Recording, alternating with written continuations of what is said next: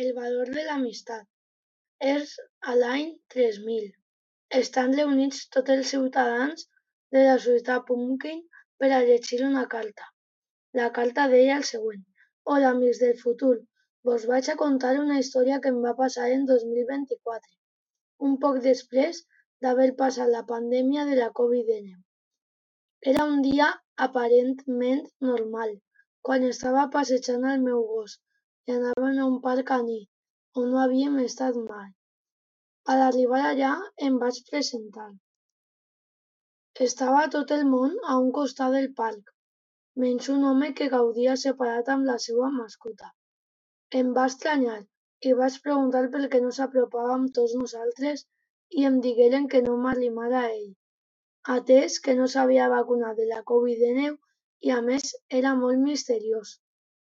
De sobte, ell es va acostar cap a nosaltres i tota la gent es va fugir del parc. Jo em vaig quedar i em va dir que es deia Nair Croc, encara que preferia que li cridara pel nom d'Acroc. Em, em va comentar que el seu gos havia vist una, alguna cosa en mi. Jo, sense entendre res, li vaig preguntar per què la gent no volia estar amb ell i si el seu gos tenia algun tipus de superpoder. Em va respondre que era degut a que el seu pare va ser un científic boig i creien que ell també ho era. El gos el va crear el seu pare i semblava que tenia poders, podia veure el futur. Aleshores sabia quina persona portaria algo bo en el futur i qui no. Jo em vaig anar a casa bocabadat.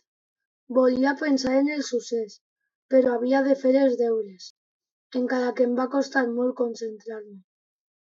Després d'haver acabat la feina, vaig pensar i pensar una i una altra vegada.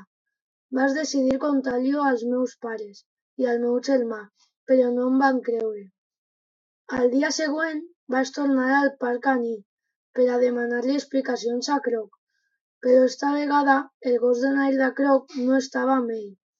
Li vaig preguntar per què i em va dir que el seu gos havia caigut malalt. El va portar al veterinari i malauradament no sabien què era el que li passava. Croc i jo vam quedar el dissabte a un restaurant anomenat McDonald's Trump per a dinar i parlar del que havia succeït al seu gos. Em va contar que no volien atendre el seu gos perquè no fiaven d'ell.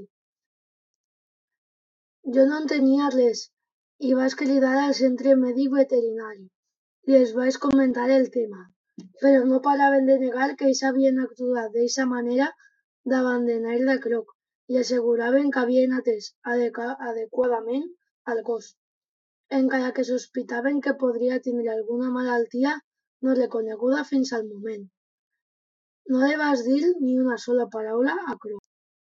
Uns dies després em va comunicar la meva àvia, que era veterinària, que li havien una gran quantitat de gossos que estaven caient malalts, però desconeixien l'origen de la malaltia i no trobaven la cura. Jo ho vaig comunicar a Croc i ell en tota seguretat em va afirmar que seríem nosaltres els que trobaríem la cura per a la infermetat. Encara que la gent seguia deixant a Croc de costat i seria molt complicat que algú ens ajudara a la investigació, jo seguia acompanyant-lo perquè confiava en ell i em semblava una persona molt divertida. Passaven dies i dies, i encara ningú havia trobat la cura per a la malaltia que afectava els gossos, quan a Croc i jo vam obtindre els primers resultats de la nostra tasca. Teníem una vacuna. Després de dos mesos, a Croc i jo vam provar la vacuna amb un gos del carrer, el qual dies després ja estava millor. Jo li ho digué a la meva àvia, al cap d'uns dies, la meva cara i la de Croc eren portada dels periòdics. Tot i així, ningú acudia a nosaltres a demanar ajuda. En canvi, un amic meu anomenat Jorge ens va cridar per a preguntar-nos si estàvem disposats a ajudar-lo. El seu gos estava morint. A Croc i jo, sense pensar un segon, li vam respondre que sí.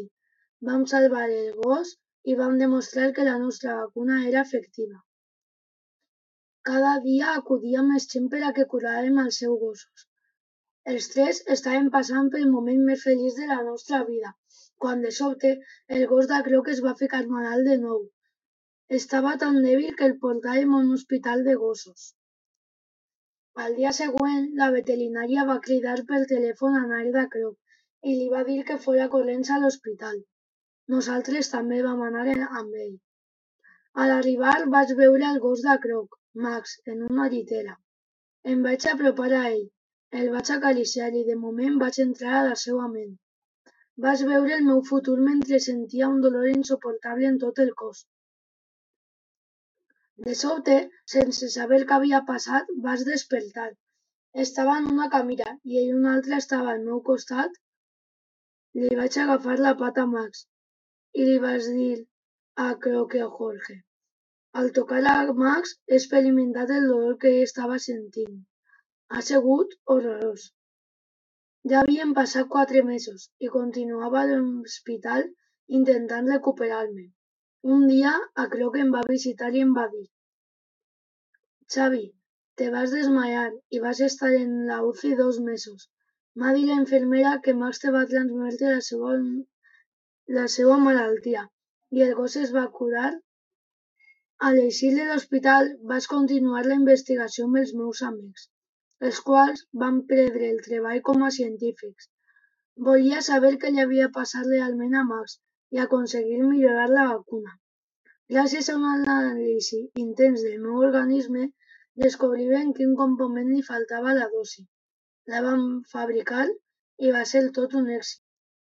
El que hagi acabat de llegir esta carta espere que hagi après a no deixar a ningú de costat i al valor de l'amistat. Adeu, espero que vos hagi agradat.